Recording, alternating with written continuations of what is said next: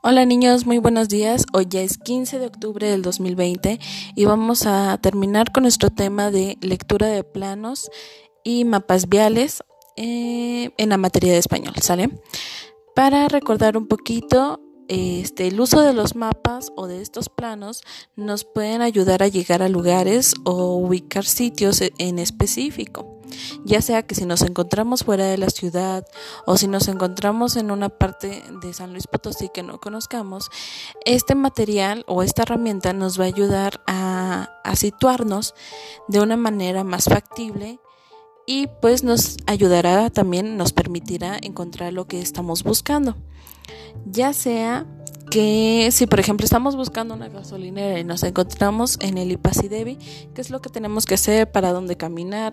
¿Cuál sería nuestro camino más viable? ¿Dónde caminaríamos menos? Entonces, esta es la función de los mapas o de los planos. Los planos también son muchas veces de casas.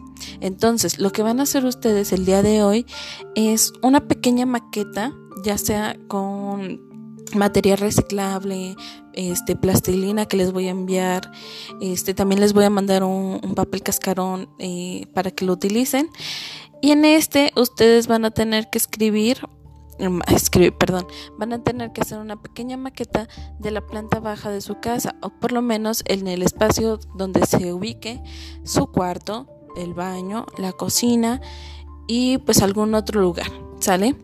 Si tienen alguna otra duda me pueden mandar un mensajito, si no saben cómo realizarlo también.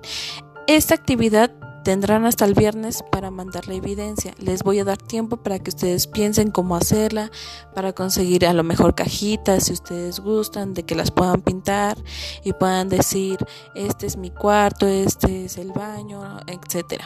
Entonces tienen de hoy, este jueves, hasta el viernes, bueno, les voy a dar hasta el sábado para que la realicen, ¿sale? Cualquier duda me pueden mandar un mensajito.